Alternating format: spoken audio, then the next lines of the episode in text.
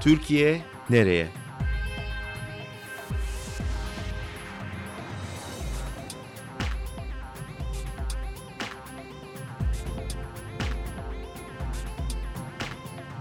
Özgürüz Radyo. Özgürüz Radyo'dan merhaba. Bugünden itibaren yeni bir programa başlıyoruz. Özgürüz Radyo mikrofonlarında adı Türkiye nereye? Sorudan da anlayacağınız gibi aslında ülkemizin ne yöne doğru gittiğini anlamaya ve eğer yanlış yöne gidiyorsa bunu nasıl düzeltirizi uzmanlarıyla konuşmaya çalışacağız. Aslında programın formatı bir konuk ağırlamak fakat genelde Türkiye'nin kronik yakıcı sorunlarına ıı, uzman gözüyle bakmaya çalışacağız. Türkiye'de medyada giderek az duyduğunuz sesler ve az duyduğunuz başlıklara değineceğiz. Türkiye'nin eğitimden sağlığa, dış politikadan iç siyasete kadar birçok alanda nereden nereye geldiğini konuşmaya çalışacağız ama asıl odağımız buradan nereye gidebileceği olacak. Çünkü ne yazık ki bugünün eleştirisinden bir türlü geleceğin Türkiye'sini tartışmaya, yerine ne koyacağız sorusuna cevap bulmaya vakit ayıramıyoruz, enerji ayıramıyoruz. Bu programda onu yapmaya çalışacağız. Belki daha önce seslerini hiç duymadığınız insanları duyacaksınız. Belki daha önce kurulmamış cümleleri duyacaksınız. Kürt sorunundan Alevi meselesine, sağlık meselesinden eğitim sorunsalına kadar birçok başlıkta burada önümüzdeki haftalarda konukları ağırlayacağız. Haftada bir sizlerle olacağız. İlk programımız bugün. İlk programımızda çok özel bir konuğumuz var. Bize sosyal devleti anlatacak. Dünyada sosyal devleti inceleyen bir akademisyen konuğumuz var. Karşılaştırmalı siyaset bilimcisi Bart College Berlin'den akademisyen bir arkadaşımız Aysu'da Kölemen bizlerle. Hoş geldiniz. Hoş bulduk merhaba. Biraz sosyal devlet çalışıyorsunuz ve sosyal devlette özellikle cinsiyet rolleri üzerine e, çalışmalarınız var. Biraz o konularda konuşmak istiyoruz sizinle. Aslında sosyal devlet neredeyse bayat bir kavram günümüz dünyasında öyle değil mi? Öyle diyebilir miyiz? Yani biz tabii öyle düşünmüyoruz da çalışanlar olarak çok değişti. Ee, yani 20-30 yani. sene öncesinin, 40 sene öncesinin sosyal devleti, altın çağın sosyal devleti değil artık. Devamlı tehdit altında eriyen bir sosyal devlet var. Bir ütopya aslında ama 70'lerde bir dünya modeldi. Çok kıymetli bir modeldi üstelik. Şimdi neredeyse keşke olsa diyeceğimiz bir ütopyaya dönüştü. Evet altın devir dediğimiz tam da o 70'ler. Ee, ama harcamalara baktığınızda harcamalar artmaya devam ediyor aslında. Ee, yani enteresan bir şekilde e, e, ama harcama bizim için her şey değil. Hatta en önemli şey değil. Önemli olan o harcamaların nasıl yapılandırıldığı, nasıl aktarıldığı, ne amaçla harcama yapıldığı. Ee, mesela işsizliğin çok olduğu bir yerde o işsizleri e, ayakta tutmak için harcadığınız para sosyal devlet açısından çok verimli bir harcama değil. Ama istihdamı e, çoğaltmaya yönelik politikalarınız varsa ve istihdamın yanında eşitlik politikalarınız varsa, bütün toplumu eşitlemeye çalışıyorsanız örneğin aynı miktar parayla e, çok daha eşit, çok daha e, benim için ideal bir topluma ulaşabilirsiniz. Bir kısaca bize özetleseniz yani sonuçta dünya krizden çıkmak için aslında hani Keynesyen politikaların bir şeyi e, bir kurtuluş modeli öyle değil mi? Sosyal devlet dediğiniz şey e, bu derinleşen kriz koşullarından çıkılmasına devlet nasıl omuz verebilir insanlara? Doğru mu tarif ee, ediyorum? Şöyle Amerika'da çıkışı öyle ama Avrupa'da aslında biraz daha farklı bir çıkış noktası var. 1870'lerde işçi hareketine karşı muhafazakarlar Almanya çıkış noktası sosyal devletin. Tam bulunduğumuz yer Berlin'de başlıyor. Bismarck adlı çok ünlü Alman başbakanı işçi hareketini biraz sakinleştirmeye çalışıyor. Çünkü devrimci bir işçi hareketinden bahsediyoruz. Sosyal demokratların bile henüz e, ortaya tam çıkmadığı, e, hala devrim peşinde olan bir e, güçlü bir işçi hareketi. Ve diyor ki size yeni haklar vereceğim, emeklilik diye bir şey ortaya çıkarıyor. Yani insanlar ölene kadar çalışıyor ya da elden ayaktan düşene kadar çalışıyor güne kadar. Ee, ve ilk defa emeklilik ortaya çıkmaya başlıyor. Sigorta, toplu sigorta e, kavramını atıyor. Daha sonra diğer ülkelerde de yavaş yavaş uygulanmaya başlıyor. Ee, bir de sosyal devlet olarak adlandırılmıyor. Çoğu yerde de bu konuşulmaz ama yine Berlin'de ortaya çıkan, Prusya'dan çıkan bir şey var. Evrensel eğitim. Daha önceleri fakir insanların çocukları eğitim görmüyorlar. Zenginler evde mürebbiyelerle eğitim veriyor üniversite çağına kadar. Ee, orta halli ailelerin çocukları da genellikle kilisede işte veya işte genelde dini e, e, din adamları tarafından eğitiliyor dünyalar tarafından. Almanya gelişmek için bütün toplumun eğitilmesi gerektiğine inanıyor Prusya o dönemde ve e, bütün vatandaşların çocuklarına açık devlet okullarını açıyor ilk defa. E, yani tam çıkış noktasındayız sosyal devletin. Peki altın çağa nasıl geliyoruz? Altın çağ dediğiniz gibi oluyor. E, öncelikle 1900 e, büyük buhrandan sonra 1929'da e, büyük buhrandan sonra e, Amerika'nın yaptığı çok önemli. Çünkü 1920'ler e, e, eşitsizliğin inanılmaz boyutlara vardığı e, bir devir. E, batı'da özellikle Amerika'da e, ve aynı e, seviyedeki eşitsizliğe bu sene tekrar ulaştık. E, müjdeyi vermek istiyorum Amerika'da. E, ve daha sonra da büyük buhran geliyor. Büyük buhran geldiğinde aslında bu bir her kriz bir fırsattır. Bunun sonucu doğal olarak sosyal devletin çıkması olmayabilirdi. Fakat Roosevelt, Franklin D. Roosevelt o sırada Amerika'da başkan oluyor ve e, halka diyor ki bu sizin iş bulamamanız kişisel bir sorun değil. Burada çok önemli söylemsel bir, devrim yapıyor Amerika için. E, bu diyor toplumsal bir sorun ve devletin problemi bu. E, bunların mesela şeyleri çalışmışlar. E, gazetelerdeki resimleri bile devlet tek tek özellikle fotoğrafçı gönderip fotoğrafları çektirip bunları eleyip e, Beyaz Saray'dan gazetelere fotoğraflar gönderiyorlar. Fotoğrafların hepsi yüzsüz insanlar, yüzlerce insan. İş kuyruklarında, ekmek ve çorba kuyruklarında. E, yani bunun kişisel bir sorun olmadığını vurguluyor. Daha sonra da büyük e, projelere başlıyor. Amerika'nın işte en büyük e, e, baraj projeleri, e, devlet projeleri, inşaat projelerine başlıyor. E, ve insanları işte Keynesyen politika dediğimiz bu Keynesyen politikaları başlıyor. Harcamaları devlet yapıyor. Madem ki özel sektör çöktü, ekonominin düze çıkabilmesi için e, bizim devlet tarafından çok bol harcama ve yatırım yapmamız gerekiyor diyor. E, ve daha sonra da İkinci Dünya Savaşı başlıyor. İkinci Dünya Savaşı savaş en büyük Keynesyen politikadır. Çünkü savaşta devlet inanılmaz e, yatırım yapmaya başlar. E, tabii bu silah ve asker yatırım ama yine de ekonomiyi e, canlandıran bir şey. Almanya'da da aynı şey olmuş. E, ve Amerika'da sosyal devletin çıkışı bu. Özellikle Amerika diyorum çünkü Amerika'ya tekrar 70'lerin sonunda döneceğiz.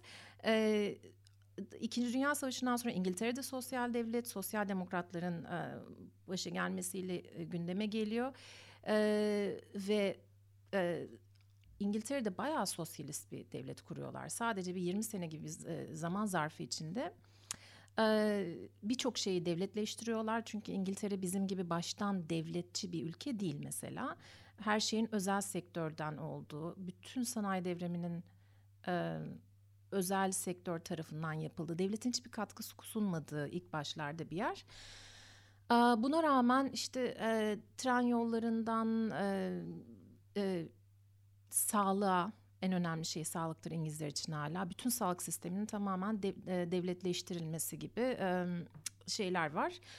Ve Avrupa'da her tarafta özellikle e, kuzey modeli dediğimiz e, ya da e, ne diyeyim İskandinav, İskandinav modeli, modeli de deniyor. E, İsveç, Norveç, Danimarka, Finlandiya gibi ülkelerde e, olan gelişen bir model var. Burada da e, şimdi bir model Amerika. Amerika'da e, tamamen şey her şey Amerika ve İngiltere'de her şey özel sektördeyken yavaş yavaş devlet sosyal devleti yaratıyor ama hiçbir zaman e, tam geçmiş bir sosyal devletleri olmuyor Avrupa'daki gibi. Özel sektöre destek olan özel sektör nerede e, vatandaşı yarı yolda bıraktıysa orada devletin bir güvenlik ağı oluşturmaya çalıştığı bir model. Özellikle de bu modeli istiyorlar.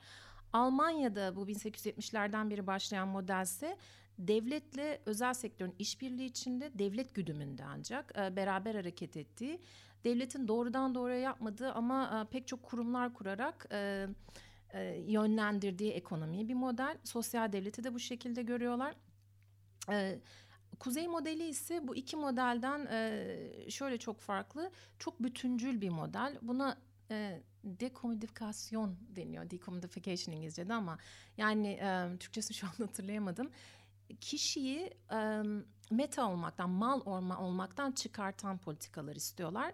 E, bu da şu demek, siz şahıs olarak ne ailenize muhtaç olacaksınız ne de piyasaya muhtaç olacaksınız özel sektöre veya yani çalışmasanız dahi ailenize ya da işe veya herhangi bir şekilde muhtaç olmadan bir vatandaş olarak yaşayabileceksiniz diyor. Vatandaşlıktan gelen bir hakkınız var diyor.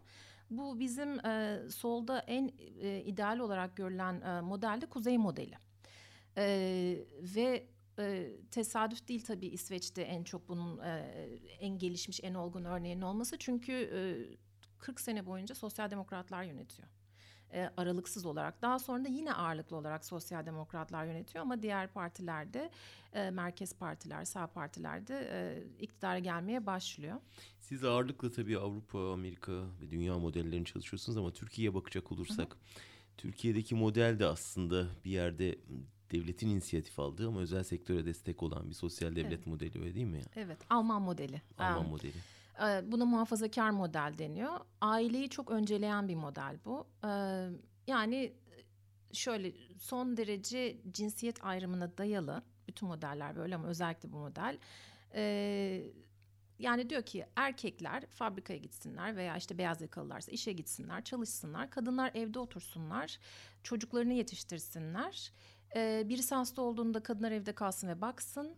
Ee, anne babalara mesela kadınlar baksın çocuklara kadınlar baksın çocuklar okul yaşına geldiğinde devlet onlara yarım gün veya biraz daha uzun okulda bakabilir ama temel bakım e, e, birimi ailedir diyor.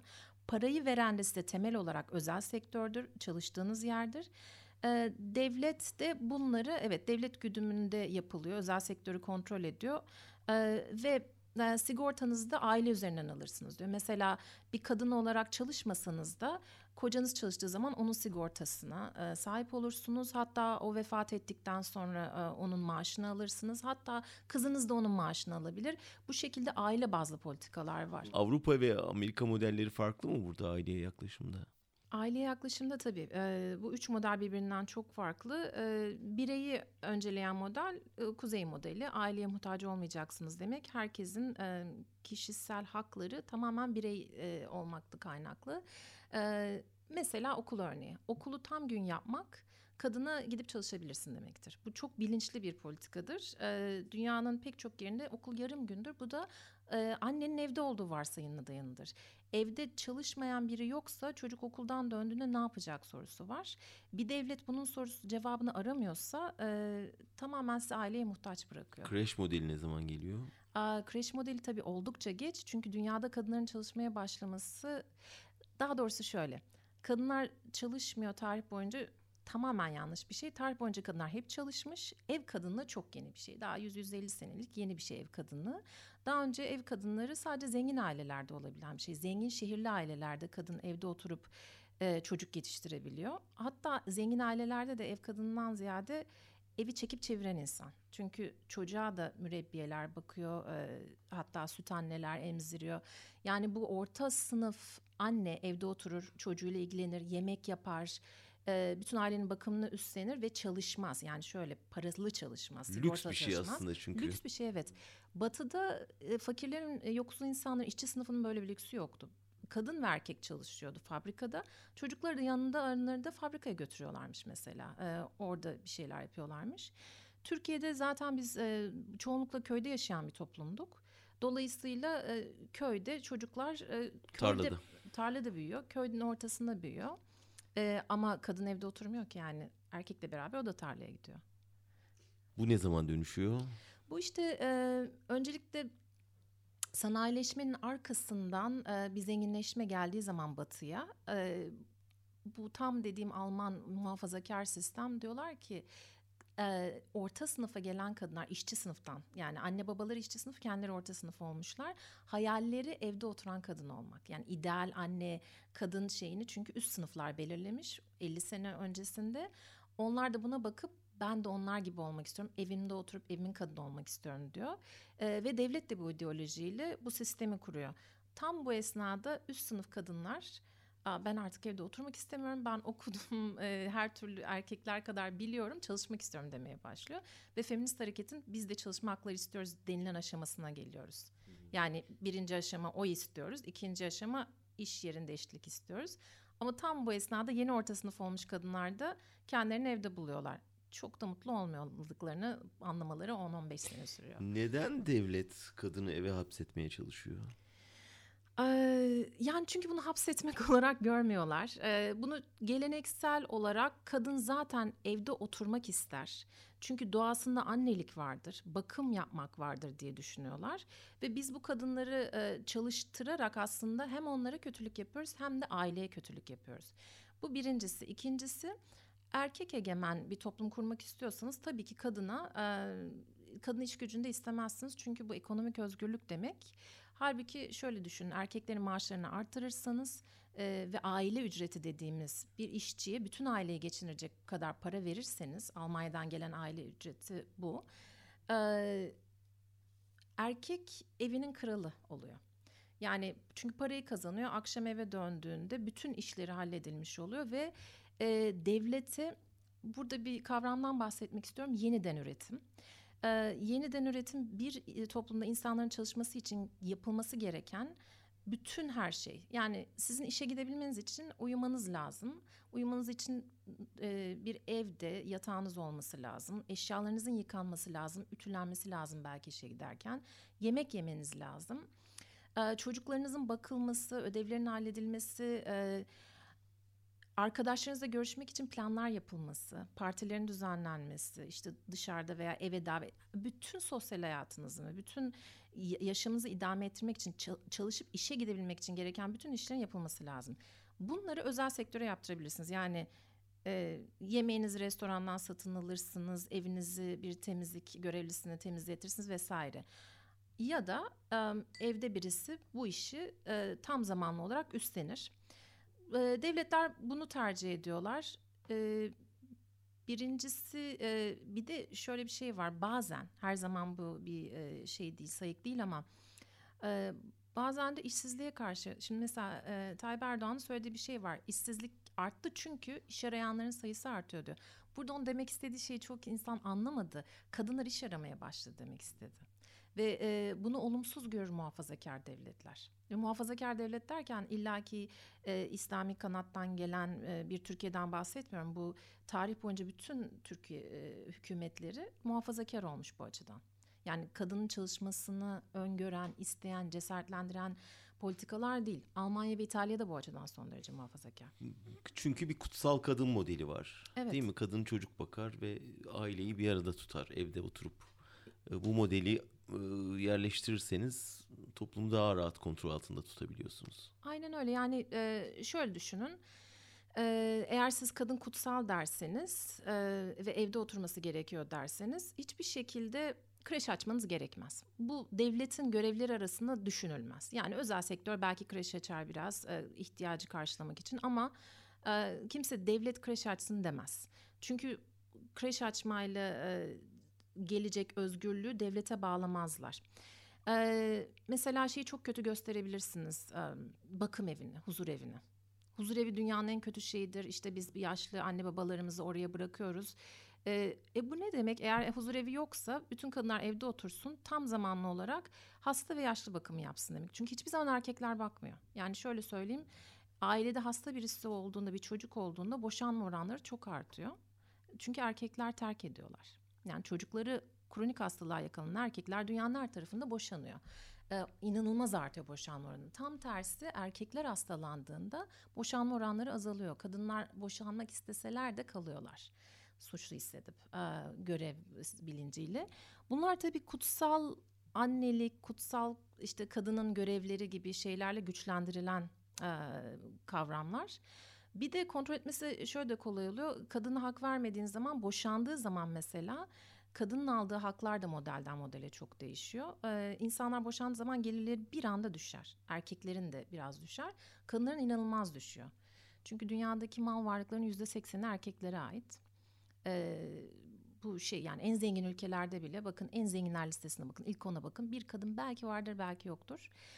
Ee, dolayısıyla daha da aşağıya indiğimizde mal varlıkları erkeklerin üstüne. İş sahibi olan erkekler çünkü kadınlar çalışıyor olsa bile işe girdiklerinde çocukları olduğunda bırakmak zorunda kalıyor muhafazakar modelde. Çünkü çocuğa kim bakacak? İşte mesela bizde gittikçe yerleşen bir söylem var. İşte çocuk 3 yaşına kadar, 5 yaşına kadar anneyle büyümezse, devamlı anne ilgisiyle büyümezse sağlam bir bağ kurulamaz e, çocukla anne arasında. E, çocuk bazı psikolojik sıkıntılar yaşar. Halbuki tarihte bunun bir örneği yok. Yani tarih boyunca hiçbir zaman çocuklar 24 saatlerini anneleriyle geçirmemiş. Yani düşünün bir köy ortamını düşünün. Hangi çocuk annesiyle vakit geçiriyor? Çocuk çocukla vakit geçirir. Ve bu kadar temel bir şeyi siliyoruz biz. Yani çocuk genel olarak çocuklarla vakit geçirir. Bu kardeşleri, komşuları, kreşteki arkadaşları olur. Tabii ki anne babayla vakit geçirmesi çok önemli ama bütün zaman değil bu. Yani aslında sağlıklı olan e, çocuğun e, akranlarıyla vakit geçirmesini bu kutsal annelik söylemi altında siliyoruz. Ve bunu devlet destekliyor ya da İsveç'te olduğu gibi İsveç'te yeni gelen bir uygulamayı söyleyeyim. Kreşi bir kere devletler destek devlet destekliyor kreşte. Yani e, e, aldığınız ücrete göre kreş parası veriyorsunuz. E, fakir bir insan, zengin bir insan aynı parayı vermiyor ücrete e, şey kreşe. İkincisi çalıştığınız saatlere göre ücret e, kreşe gönderiyorsunuz. Yani daha uzun saat çalışıyorsanız çocuğunuz kreşte çok daha uzun kalabiliyor. Üçüncüsü bu çok yeni. E, vardiyalı çalışıyorsanız gece de açık kreşler yapmaya başladılar. Yani çocuğunuzu gece de bırakabiliyorsunuz. E, ve biz bunu e, an, verdiğim derslerde öğrencilerin en sevdiği örneklerden biri bu. Babalık izni diye bir şey var. E, ben bunu hatta şöyle Norveç'ten bir örnek e, verdim. Babalar e, en az iki ay babalık izni kullanmak zorunda yoksa o izin uçuyor, kayboluyor ve e, ücretli bir izin bu. İlk başta verdiklerinde İsveç'te, Norveç'te babalık izni. Şimdi Almanya'da da var. Almanya'da da var evet. Ee, Almanya neden var Almanya'da söyleyeyim. Türkiye'ye de oradan bağlayayım. Ee, Almanya'da inanılmaz düşüktü şey um, doğum oranları 90'larda. Dünya doğum oranlarının en düşük olduğu yerler Avrupa'nın güneyi. E, yani işte İtalya, e, İspanya vesaire ve Almanya. Bu e, Almanya, İsviçre bu tip ülkeler. Sebebi de kadınların çok iyi eğitiyorlar. Üniversiteye gittiğinizde kadın erkek oranları eşit. Hatta bazı ülkelerde daha fazla. Fakat çalışma hayatına girdiklerinde kadınlar bir anda bir duvara çarpıyor. İşte evliyse, çocuk sahibi ise işe alınmıyorlar. İşe alınmada bir sürü sorunlar var. Bir de çocuk zaten çalışamıyorlar. Yani çocuğu bırakacak yer yok. Çünkü Almanya'da kreş yoktu. Yani 20 sene önce kreş yoktu doğru düzgün. Almanya bu sorunu çok dert etti. Yani ne yapacağız da biz nüfusumuzu arttıracağız diye. Sonra Avrupa'da nüfus sorunu çekmeyen ülkelere baktılar. Kuzey ne yapıyorlar? Kadınların çalışmasına izin veriyorlar. Hem çalışıp hem, hem kariyer işte çocuk da yaparım kariyerde. Buna izin veren modellerde düşmüyor e, şey çok fazla. Yani tabii ki belli bir seviye düşüyor ama e, yeniden nüfus üretebiliyorsunuz.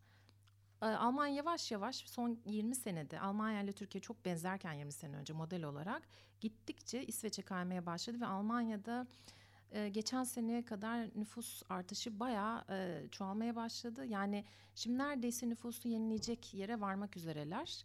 E, burada bir düzlüğe girdi ama. Türkiye'de biraz okumuş kadınlara baktığınızda inanılmaz düşük bir e, nüfus e, artışı görüyorsunuz. Doğurganlık görüyorsunuz. Yani işte İtalya gibi, İspanya gibi, e, Yunanistan gibi inanılmaz düşük. E, çünkü Türkiye'de aynı sorun var. Okumuş bir kadın e, bir çocuk doğuruyor, ikinci çocuğu defalarca düşünmek zorunda. Bu ama bize Türkiye'nin geleceği açısından bir şey söylüyor. Çok şey söylüyor. ee, şöyle kadınların iş gücüne girmesini eğer siz bir sorun olarak görüyorsanız e, bir kreş açmazsınız. İki e, kreşten öte sübyan okulları denen bir şey var Türkiye'de şimdi. Merdiven altı okullar kreş görevi görüyorlar çünkü bir ihtiyaç var bunu engelleyemiyorsunuz. Artık biz e, köyde değiliz, küçük kasabada değiliz, ailelerimiz aynı apartmanlarda da yaşamıyoruz. E, siz İstanbul'un bir ucunda yaşıyorsunuz, anne babanız başka bir ucunda, belki başka bir şehirde yaşıyor. E, doğurganlık yaşları gittikçe arttı. Dolayısıyla çocuğunuz doğurduğunuzda emanet edebileceğiniz birileri yok. Çalışıyorsanız yarı zamanlı bile çalışıyorsanız bırak, bırakmanız gerekiyor çocuğu. Ya da akıl sağlığınızı korumak için çocuğunuzu bir yere bırakmanız gerekiyor birkaç saat. E, kreşler ihtiyacı karşılamadığı için çok pahalı olduğu için bir de bu Sübyan okulları din eğitimi verdiği için özellikle muhafazakar kesimden daha çok talep olduğu söyleniyor. Bilemiyorum bunu ama e, bu tip okullara bırakılıyor. Bu okulların e, okul demeye e, istemiyorum çünkü denetim altında değiller. Milliyetin Bakanlığı'na bağlı değiller. Yani kaçak yapılanlar aslında. Dolayısıyla her türlü tacize de açık. E, her türlü e, yanlış eğitime de açık. E, yani böyle ihtiyaçlara cevap vermediğinizde e, çok başka şeylere varıyor. Ee, istemediğiniz sonuçlar yaratıyorsunuz ve Türkiye'de böyle bir ihtiyaç var. Türkiye'de kadın istihdamı %25-26'lara düştü AKP döneminde. Bunun büyük bir nedeni şehirleşme. Köyde çalışan kadının, tarımda çalışan, ziraatta çalışan kadının şehirde iş bulamaması, e, işte ev kadınına dönüşmesi. Ee, bir yanı da bu işte kutsal anne söylemiyle beraber kreşlerin olmaması, okulların yarım gün olması, etütlerin olmaması, bakıcının çok pahalı olması bu dünyanın her tarafında doğal olarak. E, ve buradan da Türkiye bu ihtiyacı karşılamak için göçmen kadınlara yöneldi. E, çok fazla göçmen bakıcı var Türkiye'de. E, ve çok fazla da sömürü oldu. Sömürü var tabii. Öte yandan çalışan kadın da aynı erkek dominasyonuyla çalışma hayatında karşılaşıyor bu kez de. Evet. Değil mi? Yani sonuçta orada hani çalışarak da kurtulmuş olmuyor aslında. Şimdi bunun bunun da iki tarafı var. Birincisi kültürel bir şey. Yani dünyanın neresine giderseniz gidin, iş hayatında, evde, her yerde kadınlar erkek hakimiyeti altına giriyor. Ee, düzen böyle kurulduğu için de şikayet ettiğinizde niye mızmızlanıyorsun? İşte e, yine kadın e, şeyi şikayet ediyor. E, kadınlık üzerinden bu sefer bir eleştiriye maruz kalıyor. Yani e, çok zor bir şey. Buna karşı örgütlenmek de çok zor bir şey. Çünkü kocanıza karşı mı örgütleneceksiniz, oğlunuza karşı mı? İş arkadaşı, çok sevdiğiniz yakın arkadaşlarınız da size erkeklik e, gelebiliyor yani. O, o kimse farkında değil. Kadınlar da farkında değil ne yaptığının. E, ikincisi de yasal e, düzenlemeler. Yasal düzenlemelerle bazı şeyleri kolaylaştırabilirsiniz. Mesela Amerika'da bir insana evli olup olmadığını sormak yasaktır çocuğu olup olmadığını, çocuk yani özel hayatıyla ilgili soruları e, iş görüşmelerinde soramazsınız. Ha soruluyor mu? Bazen oluyor. İsterseniz bunu mahkemeye de götürebilirsiniz uğraşmak isterseniz. Ama genellikle de sormazlar. E, dolayısıyla e, bir şeyi engelliyorsunuz. Fotoğrafınızı koymazsınız mesela şey özgeçmişinize. Bazı şeyleri engellemeye çalışıyorlar. E, Tam başarılılar mı? Hayır. Hiçbir ülke bu konuda tam başarılı değil. İsveç mesela özellikle bu konuda çok uğraşıyor kuzey ülkelerinde e, mecliste kotalar var. Partilerin kotaları var. Milletvekili oranı kadınların çok yüksek. Bu büyük bir eksiklik. Çünkü Türkiye'de milletvekili oranı, kadın milletvekili oranı çok düşük. Daha kötüsünü söyleyeyim. Belediye başkanı yok Türkiye'de kadın. Yani neredeyse yok. E, HDP bileşenlerini çıkardığınızda e, Türkiye'de işte bir iki tane büyükşehir belediyesi dışında orta şehirli e, binlerce belediyeden birkaç tane o kadar az rakamlardan bahsediyoruz ki şu anda hatırlayamıyorum ama ya mesela 100 belediye başkanından bir ikisi kadın olabiliyor. Halbuki yerel siyaset en çok kadınları ilgilendiriyor. Ee, ne bileyim şöyle kadınları ilgilendiren siyaseti dar düşünmemek lazım. Hep İstanbul Sözleşmesi'nden bahsediliyor. Çok önemli bir konu. Ona girmeyeceğim çünkü zaten devamlı konuşuluyor ama Özellikle bir Ben girmek yoksa. istiyordum aslında ama en azından siz adını telaffuz etmişken değinelim. Tabii. Yani hükümet yandaş medyada müthiş bir anti kampanya yürütülüyor İstanbul Sözleşmesi'ne Hı. karşı. Bu kadar ürkütmesinin nedeni aslında bütün anlattığınız şeyler öyle değil mi? Yani Tabii. kadın evden çıkma bir kapı aralıyor İstanbul Sözleşmesi. Ee, yani mesela Bulgaristan bu sözleşmeyi imzalamak istemedi ve reddetti. Anayasa Mahkemesi'ne kadar götürüp çünkü dediler ki bu toplumsal cinsiyet diye bir şey çıkardılar başımıza. Dünyada bir kadın vardır, bir de erkek vardır. Başka şey mi olur? E, cinsiyet, toplumsal cinsiyet diye ayrılmaz. Onlar baştan e, tavırlarını koydu. E, şimdi Macaristan'da e, toplumsal cinsiyet, feminizm dersleri verilemiyor artık yani büyük ölçüde yasaklayıcı tedbirler koydular. Amerika'da Trump e, ve muhafazakarlar inanılmaz derecede yine toplumsal cinsiyet, feminizm araştırmalarına ve derslerine saldırıyor. Bir güçleri yok bu konuda ama e, böyle bir diskur oluşturdular. Ee, Rusya'da aynı şekilde toplumsal cinsiyet konusunda müthiş bir saldırı var devletten e, şeye bütün örgütlenmelere. Ee, ve Hindistan'da Modi bizim modelimize çok benziyor. Yani bu ülkeleri özellikle zikrediyorum çünkü bunlar hep popülist ülkeler, popülist hükümetlerin şey yaptığı sağ muhafazakar popülist otoritere varan hükümetlerin yönettiği ülkeler. Orada da üniversitelerde ve özellikle kadınlara karşı, feministlere karşı, toplumsal cinsiyet çalışanlara, savun e, işte cinsiyet eşitliği savunanlara karşı bir e, şey var. Devletten saldırı var. Çünkü e, otorite demek erkek otoritesi demek devlette. Erkek otoritesinin yıkılması aynı zamanda devlet otoritesine karşı da bir boşluk oluşturuyor. Yani e, oradan bir kırılma yaşanıyor. Kadınlar ilk başta tehdit olarak görünmüyordu. Zaten zayıf cinsiyet, işte cinsi latife ne var onlar da biraz orada şey yapsınlar komikler zaten gibi.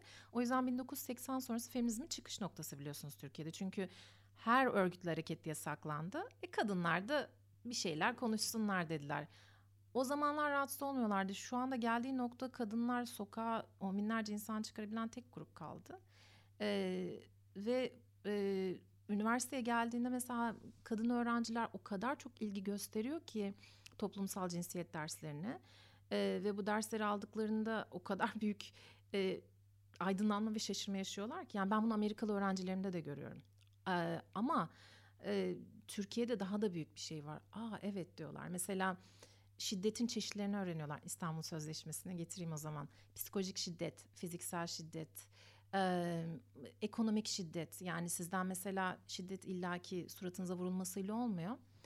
E, pek çok boşanmak isteyen kadının başındaki en büyük tehdit ne? Parasız kalmak. Çünkü dünyanın en fakir insanları boşanmış kadınlar. E, çocuklular. Bu dünyanın her tarafında böyle birkaç Avrupa ülkesi dışında işte yine İsveç'e geliyorum. Çok ideal gibi gösteriyorum orada çok sorun var ama yani hani bize oranla çok iyi durumdalar. Ee, bu ülkelerde özellikle boşanmış kadınları çocukları e, ortada bırakmayacak pek çok önlem var. Ama Türkiye'de devlet hiçbir şekilde girmiyor. Şiddet giren kadına da yardımcı olacak bir mekanizma yok. Çok az yani.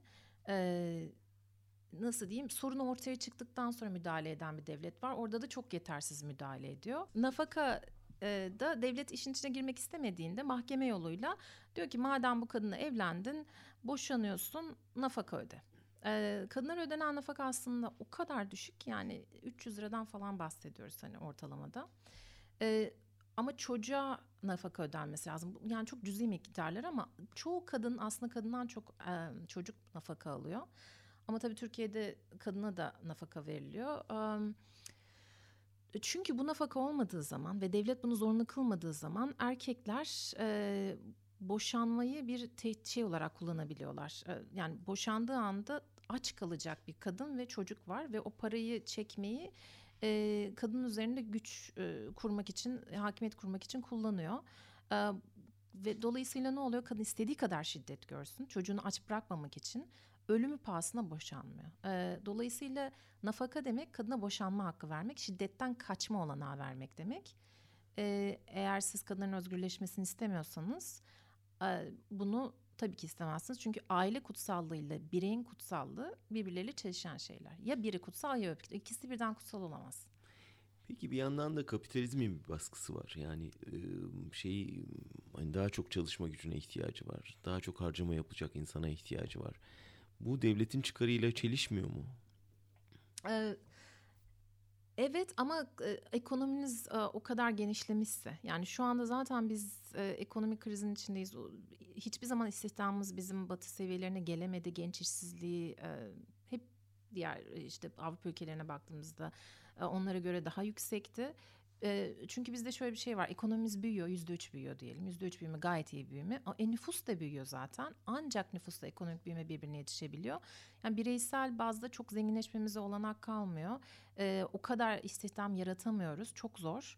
Ee, ve zaten eğitilmiş bir nüfusumuz da yok. Ee, yani zor istihdam yaratmak, kaliteli işler yaratmak, insanların ezilmeyeceği, para kazanabileceği işler yaratmak zor. Şu anda kısa dönemde özellikle tam tersi mümkün oldu. İşsizliğin tanımı ne? Önce oradan e, şey yapalım. İş arayan insanın işsiz bulam iş bulamaması demek. Bir insan iş aramıyorsa işsiz sayılmıyor istatistiklerde. Sadece istihdam dışı sayılıyor. Yani kadınların iş aramaması e, hükümet için iyi bir şeydir. Çünkü işsizlik oranını düşürür. E, bu aileleri fakirleştirebilir ama Ee, Türkiye'de bir de bu muhafazakar ülkelerde görülen ailenin birbirini desteklemesi var.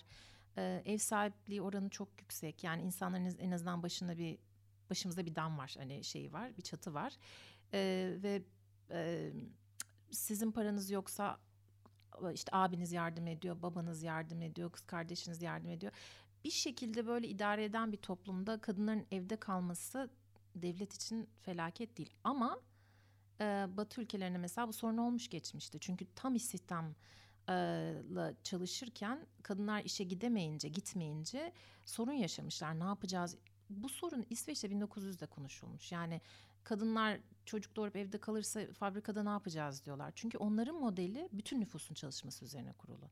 Yani bütün bu çok cömert e, sosyal devlet bu genel bir şey. Eğer sosyal devletin cömert olmasını istiyorsanız Türkiye gibi nüfusun yarısı çalışsın, diğer yarısı evde otursun, e, iş aramadığı için veya bulamadığı için her ne sebeple olursa olsun bu modelden cömert bir sosyal devlet çıkaramazsınız çünkü geliriniz yok. Gelir ancak e, nüfusun büyük bir oranını istihdam ettiğinizde oluyor.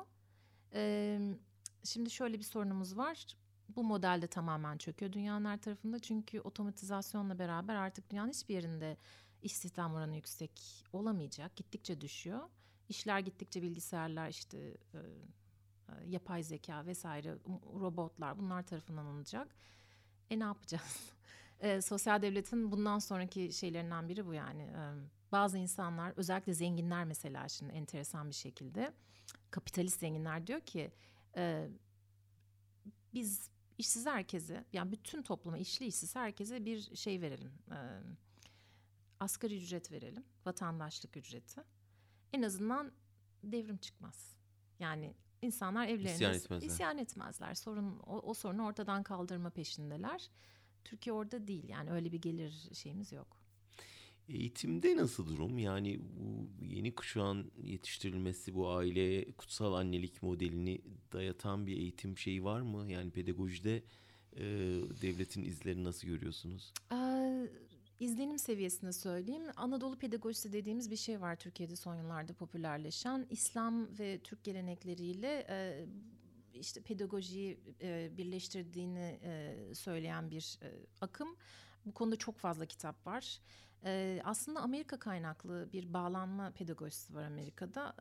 Büyük oranda or orayı alıyor. Orada da daha çok dindar gruplar tarafından geliştirilmiş bir şey. E, bu en aşırı noktasında e, şunu söylüyor. Anne ile bebek 24 saat beraber olmalıdır. Beraber uyumalıdır ee, annenin mesela çocuğun bezine bile anne dışında birisi değiştirirse çocuk travma geçirir. Bunların hiçbirinin bilimsel bir dayanağı yok. Psikolojide böyle bir bulgu yok. Ee, çocuğun 24 saat annesiyle beraber olma veya çocuğun annesiyle beraber olması bile gerekmiyor. Bir yetişkine bağlanması şart çocuğun en az bir. Yani bu iki de olabiliyor. Çocuk hem anne hem babaya bağlanabiliyor. Bundan asla bahsetmiyorlar.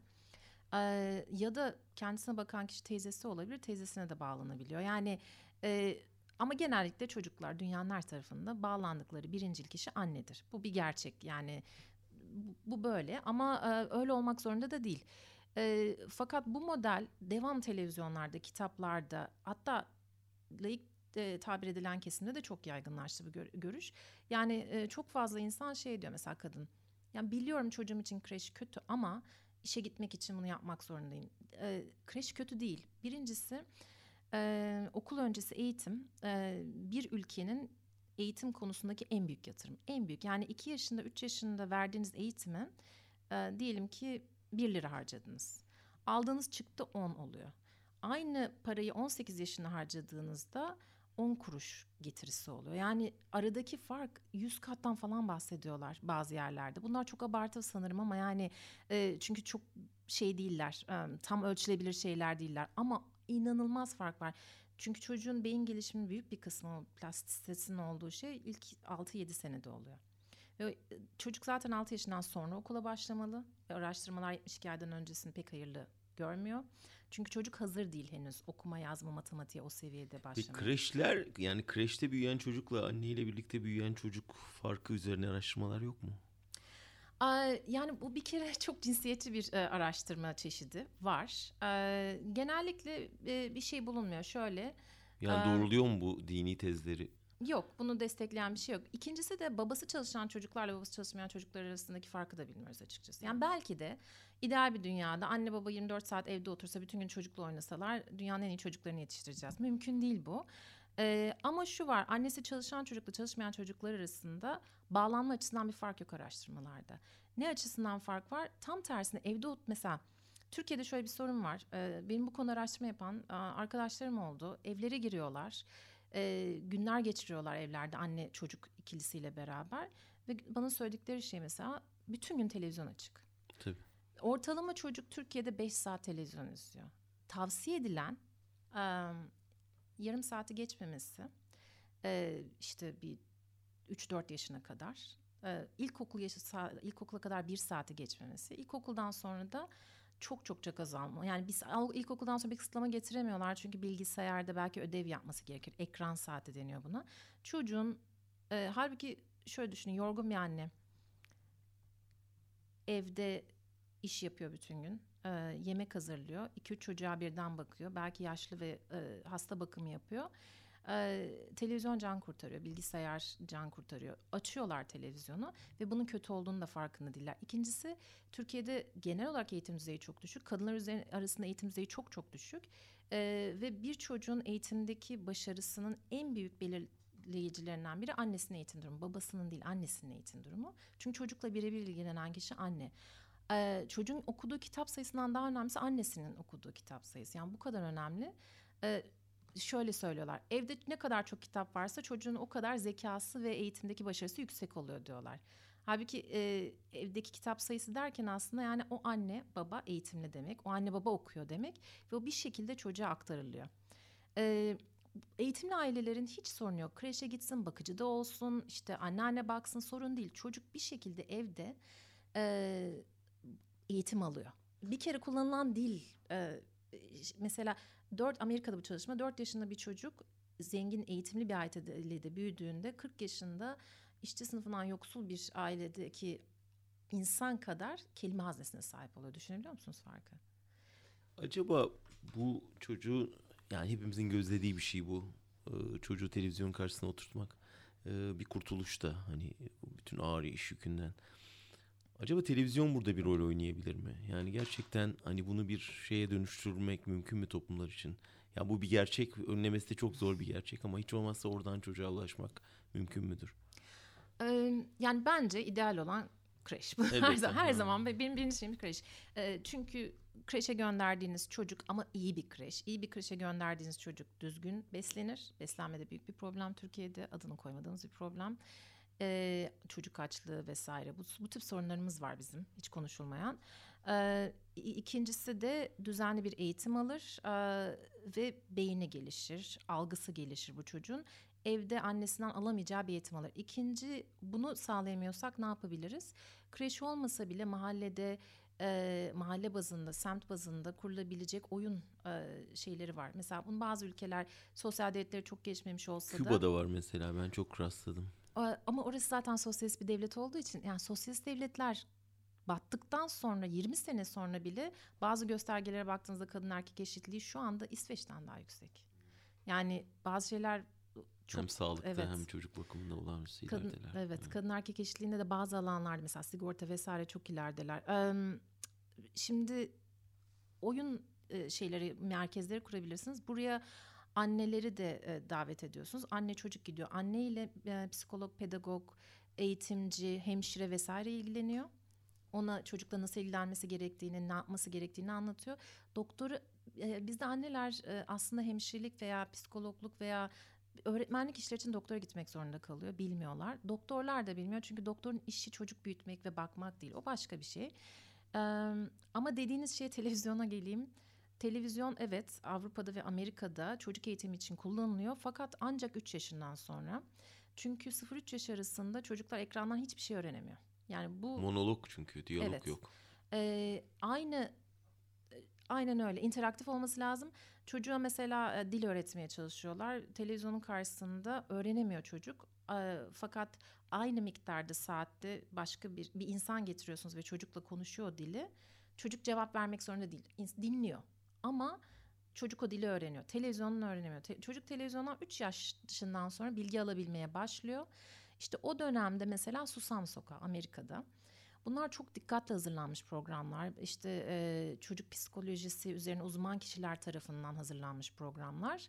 E, bakın e, yakında bir film de çıkacak Amerika'da. Gelmiş geçmiş en çok sevilen çocuk programcısı Amerika'nın e, böyle evliya gibi bir adam herkesin çok sevdiği. Onu da tavsiye ederim. Çünkü Amerika'da konuştuğum herkes neredeyse çocukluğundaki en büyük etkenlerden biri olarak ondan bahsediyor. Ee, bu tip programlar çok faydalı. Bu tip programların özelliği inanılmaz yavaş olmaları. Yani yavaş yavaş konuşan, yavaş hareket eden, yavaş kuklalarla, çocuklarla böyle konuşan. Halbuki satan çizgi filmlere bakın. Renkler, durmadan saniye başına görüntüler değişiyor. Bu görüntülere çok maruz kalan çocuklarda dikkat problemleri çıkıyor sonra. Derslere odaklanma, hayatta hiçbir şey yani her şeye odaklanmaları zorlaşıyor. Ee, Kral Tüyü sendromu diye bir şey var. Ee, çocuklar otizm diye teşhis ediliyor ama aslında çocukta otizm yok. Televizyon izlemeyi kestiğinde çünkü çocuk on, günde 10 saat 15 saat yani uyanık oldu her saat Kral TV izliyormuş. Çocuk iletişim kurmayı bilmiyor. Acayip hareketler yapıyor. Televizyonu e, kestiğinizde çocuk düzeliyor aslında. Yani bir nesli biz televizyonu kaybediyoruz. Ee, birincisi dünyanın en iyi programında koysanız günde bir saatten fazla olursa o zararlı çocuk için. Ee, ama illaki bir şey izleyecekse kesinlikle bence devlet televizyon tarafından yapılmalı. Bakın bu Susam Sokağı'da, Kalyo'da, Al- Almanya'daki işte fareli um, haber şey Sendung mit der Maus. Um, Siz tabii devlet televizyonu derken TRT'yi kastetmiyorsunuz. Umarım kamu televizyon hayır, demek istiyorsunuz. Kamu, kamu, kamu temizliğini Türkiye'de demek devlet istiyorum. televizyonu deyince direkt namaz öğreten Do- bir televizyonumuz var artık çocuklara. Yani hiçbir şey örnek. Eski TRT'yi düşünüyorum ben. Eski Tabii TRT tahmin ediyorum biliyorsunuz çok- 70'lerin televizyon evet, TRT'si. evet. Peki biraz başa dönerek bitirelim. Sosyal devletin yeniden inşası mümkün mü günümüzde? Ve Türkiye için nasıl bir modele dönüştürülebilir gibi çok test konusu aslında ama yani bütün bu anlattıklarımızdan ne damıtabiliriz biz Türkiye açısından? Aa, e, tabii ki mümkün. Yani bütün hayalimiz bu zaten. sosyal devlet çalışan e, çoğu insanın olduğu gibi benim de hayalim bu. Bir kere Türkiye'de sosyal devlet hiçbir zaman tam anlamıyla olgunlaşmamış. Biz Alman modeli diyorum ama Alman modelinin olmamışıyız. Sonra AKP döneminde bu sadaka devleti dediğimiz bir modele dönüştü. Yani hak temelli değil. Almanya'da ideal bir sistem yok. Yani dediğim gibi çok aile ve e, çok cinsiyetçi, e, çok hiyerarşik bir sosyal devlet vardı. Yavaş yavaş kırılıyor bu ama İtalya'da hala var. E, şimdi Türkiye bu modeli aldı. Bunu da tam uygulayamadı. Fakirlikten yani. Sonuçta biz diğer ülkeler, bu Avrupa ülkeleri kadar zengin değiliz.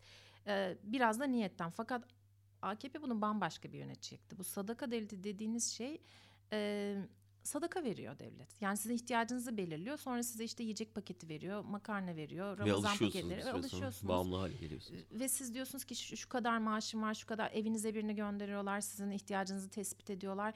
Ee, ve devlet ihtiyacınızı tespit etmek de çok önemli ama parayı illaki devlet vermiyor. Bunu e, sadece belediyeler aracılığıyla yapmıyor, vakıflar aracılığıyla da kendi bağlantılı olduğu vakıflar aracılığıyla yardım e, gönderiyor. Dolayısıyla insanlar buna alışıyor ama e, çok şey bir durum, hassas yani her an o para gidebilir. E, çünkü sizin bir hakkınız değil, kağıt üzerine olan bir hak değil ve birilerinin değerlendirmesi lazım. E, bu bizim sosyal devlet dediğimiz şey bu değil. Sosyal devlet öncelikle yasa temelli, hak bazlı olmalı E, ve en güzel sosyal devlet evrensel olandır. Yani bir e, hizmetleri ne kadar evrenselleştirirseniz o kadar kalitesi artıyor, o kadar e, dayanıklı oluyorlar e, hükümet ve devlet tarafından e, nasıl diyeyim yok edilmeye. Bu evrensellikte kastım ne? Devlet okulu evrensel bir hizmettir. Her çocuğun Türkiye'de devlet okuluna gitme hakkı vardır. E, şimdi AKP döneminin en büyük kötülüklerinden biri bize yüzde bir ikilerden devlet, özel okul oranını. Ben özel okul mezunuyum bu arada ama yani e, tam bir özel okul düşmanıyım bir yandan da. Ee, şöyle, aa, şimdi lise arkadaşlarım kızacak bana. Ee, şöyle bir şey var. Eğer zengin çocukları özel okullara gitmeye başlarsa yedi sekizlere çıktı. Devlet okullarının kalitesi düşer. Eğitimli aileler çocuklarını özel okula yönlendirirse e, bunun e, kalitesi düşer. Bu yapılıyor. E, ikinci olarak hastaneler. Siz e, SGK eskiden Türkiye'de neredeyse herkes bütün hastalıklar için SGK'ya giderdi. Bütün iyi doktorlar da devlet hastanelerinde kadroluydu. Kendi özel muayeneleri vardı vesaire. Şimdi özel sigorta, özel hastane, şehir hastanesi derken sağlık sektörü Avrupa'da eşi benzeri olmayan sadece Amerika'da benzeri olan bir modelle tam neoliberal diyebileceğimiz bir modelle özelleştirildi. Ee, bu da ne demek? Uzun dönemde SGK dev, yani devlet hastanelerinin kalitesi çok mu iyiydi? Hayır değildi. Ee, ama bu şekilde asla iyileşmeyeceğini de garantiliyorsunuz. Çünkü cebinde parası olan asla devlet hastanesine gitmez. Gitmek zorunda değil. Ee, özel hastaneler çok daha iyi bir hizmet sunuyordur ona. En iyi e, profesörler de oradadır. En iyi e, malzemeler de oradadır. Daha iyi hizmet aldığını sanır. Fakat eğitimde ve sağlıkta parayla iyi hizmet satın almak mümkün değil. Şöyle çok para harcamanız gerekiyor. Yani parasız eğitim olmuyor eğer birisi ucuza getireceğini eğitimi söylüyorsa bu kesinlikle doğru değil. Fakat sadece parayla olmuyor. Çünkü eğer bir kurum doğa koleji örneklerini görüyorsunuz. Kar amaçlı ise burada da sahibinin işte mütevelli heyetinin şeyine kalıyorsunuz. Siz iyi niyetine kalıyorsunuz. eğer bu şekilde çalışan bir sağlık sistemi eğitim sektörüyle karşı karşıyaysanız bir ayrışma oluyor. Zenginler ve fakirler iki ayrı hizmet oluyor. Bir de zenginler iyi hizmet aldıklarını sanırken kar amaçlı olduğu için bunu da biliyorsunuz. E, Türkiye'de, Amerika'da aynı şey oluyor. E, insanlar sigortaları iyi olduğu için hastaneye girdiklerinde 40 tane gereksiz testten geçiyorlar. Sağlıkları için zararlı testlerden geçiyorlar kimi zaman. Gereksiz ameliyatları alınıyorlar. E, gereksiz tedaviler görüyorlar. Çünkü e, ben bunu hocaların ağızlarından duydum bazı hocaların Türkiye'de. Fakat şöyle müşteri bir sıkıntı, deniliyor. Müşteri Hasta deniyor. veya öğrenci müşteri diyen e, doktor ve e, hocalar var. Fakat şöyle de bir sıkıntı yok mu? Yani biraz önce TRT örneğinde verdik. Tabii ki özel sektör kar bazlı ve hani sonuçta sağlıkta hastayı müşteriye dönüştürüyor ya da öğrenciyi müşteriye dönüştürüyor. Ama devletin eline geçtiğinde de aslında bizim hayalini kurduğumuz kamu sektörü değil artık o. Yani bu devlet sektörü ve devlet iktidara çalışan bir şey. Ve dolayısıyla hani özel sektör, şey özel okulların yerine devlet okulları dediğiniz zaman aslında AKP okullarından bahsediyoruz şimdi. Öyle bir hayalimizdeki kamu eğitim sistemi değil ya da kamu sağlık sistemi değil. Sonuçta orada da bir müthiş politize olmuş bir şey var. Yani bizde hep devlet deyince kamu anlaşılmıyor ne yazık ki artık. Hükümet anlıyoruz, anlamamız gerekiyor. Bununla nasıl baş edeceğiz? Bizde devlet, hükümet e, bir insana dönüştü artık yani tek Aynen kişi öyle yani. Doğrusu, Hani kamu yayıncılığı Kur, dediğimiz şey sizin aslında Türkiye'deki karşılığı evet. Erdoğan'ın televizyonu. Evet. Bunun artık adını öyle koymamız evet. lazım. Evet, tamamen kurum, kurumlarımız çö kurumlarımız çöktü. Tabii ben e, devlet okulu, kamu okulu olsun derken kesinlikle şu andaki okulları kastetmiyorum. Yüzde yedi sekize çıkması da zaten özel okulun devlet okullarının şu anda kendinden kaçış. Ben çocuğumu devlet okuluna göndermek istedim. Zaten yürüme mesafesinde devlet okulu vardı.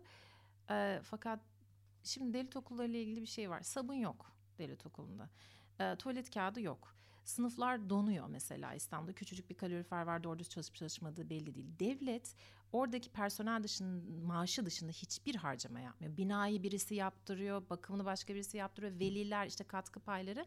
Bu birincisi para harcamıyorsunuz ki dediğim gibi eğitimde para çok önemli. Eğitimde para da e, özel okullar göz boyamak için çok havalı binalar yapıyorlar. Binanın hiçbir önemi yok. Yani bir şey e, ne bileyim tahtadan barikadı da en iyi eğitim verebilirsiniz. Öğretmene para harcamanız lazım.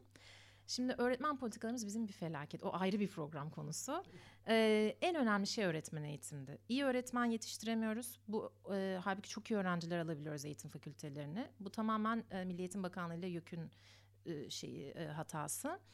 E, ikinci olarak da din eğitimi. E, şimdi benim gönderememin en büyük nedeni arkadaşlarım vesaire tabii fırsat olmadan buraya geldik ama buradaki devlet okuluyla karşılaştırdığımda yani ağlamak istiyor insan. Çünkü Türkiye'de araştırma hiçbir özel okulda sahip olmadığımız fırsatlar var. E, o eğitimde şunu söyleyeyim, e, uluslararası çalışmalarda şey çıkıyor. Bir ülkede eşitsizlik ne kadar çoksa o ülkede anne babanın eğitime harcadığı para, zaman ve çocuğun uyguladığı baskı da artmaya başlıyor. Çünkü e, ya kazanırsınız ya da kaybedenlerden olursunuz. Bir ortası yok. Şimdi Almanya'da düşünün. Almanya'da çocuğunuz e, dersleri iyi değil, matematiği kötü. Olmazsa olmasın. Üniversiteye gitmeyecek. Birçok aile üniversiteye gitmesini istemiyor bile. Git bir iş bul, başla çalışmaya diyor 18 yaşında. Hatta 15 yaşında şeyle başla çıraklıkla başla. Şimdi bu sistem mi bunu söyleyebiliyor. Bu rahatlık var. Çocuğum sanatçı olsun diyor. Sporla ilgilensin diyor. Türkiye'de bunu diyemiyorsunuz çünkü aç kalacak korkusu var çocuğunuzun. Bu sistem tabii ki sınavlar, az az miktarda iyi okul, bütün bunları para harcayacağına devlet din ok öğren öğretmenine işte Diyanete vesaire para aktarıyor. E, benim en çok taktığım nokta bir kreş bu. Bir de bu eğitimde e, öğretmene para harcamak, öğrenciye para harcamak yerine devamlı din eğitimi üzerine kurulan şey. Bu da tabii ki e, laik, e, bilinçli, eğitimli, parası olan kesimi devlet okullarından kaçırdı. Kastettiğim kamu bu değil. E, kamu okulu gerçekten e, kamunun iyiliği için çalışan bir okul bir sistemi, eğitim sistemi. Evet, aslında çok çok ilginç bir söyleşi oldu. Ee, Türkiye'de hani bırakın radyoları, televizyonda, gazetelerde hiç duyamadığımız şeyler duyduk hocam. Çok çok teşekkür ederiz katıldığınız için. Aysuda Kölemen e, bize sosyal devletin 19. yüzyıldan bugüne seyrini ve bundan sonra bize neler vaat edebileceğini anlattı. Bir başka Türkiye nereye de buluşmak üzere. Hoşçakalın.